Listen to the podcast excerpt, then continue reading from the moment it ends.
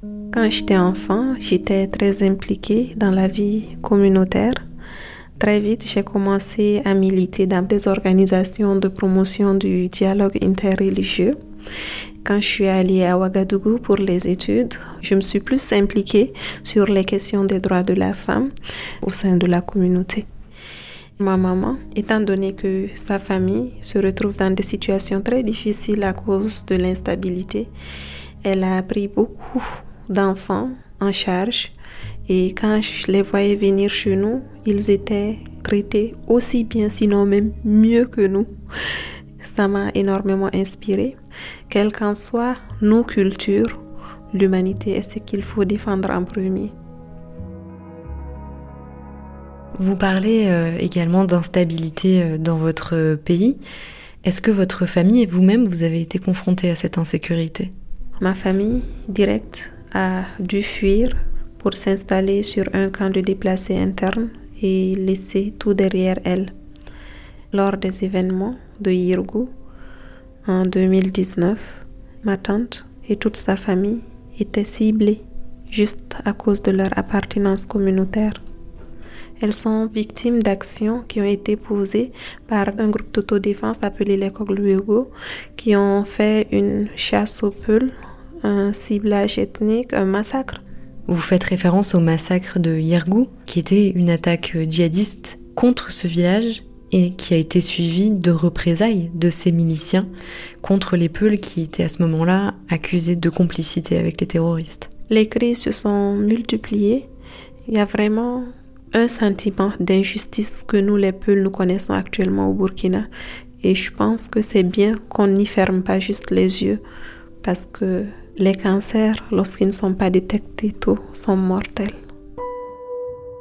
Quand je dis que je suis Peul, je ne suis pas un terroriste, c'est une phrase que je n'aurais jamais pensé prononcer en fait. Il est impossible de me sentir complètement en sécurité lorsque je suis chez moi. Et ça, ce n'est pas normal. Alors pour aider euh, les femmes et les enfants euh, de votre communauté, vous avez mis en place un programme de soutien aux déplacés internes.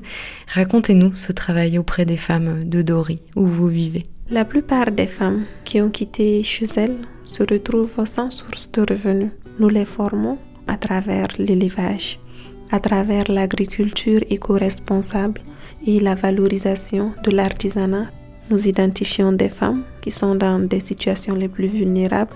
Nous leur offrons le nécessaire pour y démarrer et avoir de l'argent à partir de l'activité qu'elles font. Lorsqu'elles peuvent gagner de l'argent, elles peuvent mieux mettre leurs enfants en sécurité, elles peuvent mieux défendre leur dignité et leur vertu. Et d'ailleurs, Maïmouna, je crois que on vous a donné un surnom particulier. Ouais. J'ai des camarades qui m'appellent maman sahélienne. Ça me touche énormément. J'appelle ces camarades-là mes morceaux d'éternité. Ça m'a beaucoup aidé à tenir et à continuer. Alors l'autre euh, axe de vos programmes, c'est euh, la scolarisation des enfants déplacés. Nous identifions les enfants les plus vulnérables sur le terrain nous identifions également des volontaires que nous appelons parrains, qui sont de la communauté, qui se sentent en situation et dans les conditions de soutenir des enfants. C'est vrai que la crise a entraîné la fermeture de milliers d'écoles dans la région, ce qui fait que Naturellement, les effectifs sont pléthoriques et l'une des difficultés d'ailleurs, c'est de trouver des places pour certains enfants dans les écoles. Pourquoi c'est important pour vous, personnellement, Maïmouna, de maintenir la scolarisation des jeunes? Ces enfants peuvent être exposés à plusieurs dangers et il y a même le risque en fait qu'ils soient récupérés dans des groupes armés. Pour moi, les études sont la clé.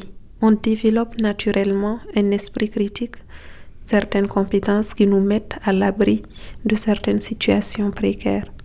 Et de l'obscurantisme. Exactement. Est-ce que cette figure que vous êtes de militante pour la paix dans votre pays, c'est un peu inédit? Ouais, c'est inédit. Et ce qui peut être peut-être dangereux pour moi, c'est de passer un message qui n'est pas forcément bien entendu par les groupes obscurantistes. Mais ça, c'est un danger que je suis prête à prendre parce qu'il faut bien que l'on se batte si on veut la paix. Je crois qu'on est leader parce qu'on a foi qu'il y ait un changement pour les autres et pour nous-mêmes. Alors quel est votre message, votre message d'espoir? Jamais, au grand jamais, un feu n'a réussi à éteindre un autre feu. Alors arrêtons de vouloir chercher les solutions de nos problèmes dans les armes et défendons vaille que vaille la justice. C'est le prix de la paix. Maïmouna, si je vous dis l'Afrique qui gagne, qu'est-ce que ça vous évoque? L'Afrique qui gagne, c'est une Afrique qui éduque à l'humanité, à l'amour. Il est temps que la jeunesse se réveille, quelle qu'en soit l'action qu'on pose. Si derrière cette action, il y a une bonne intention, elle va arriver à créer un changement. Nous allons guérir nos communautés.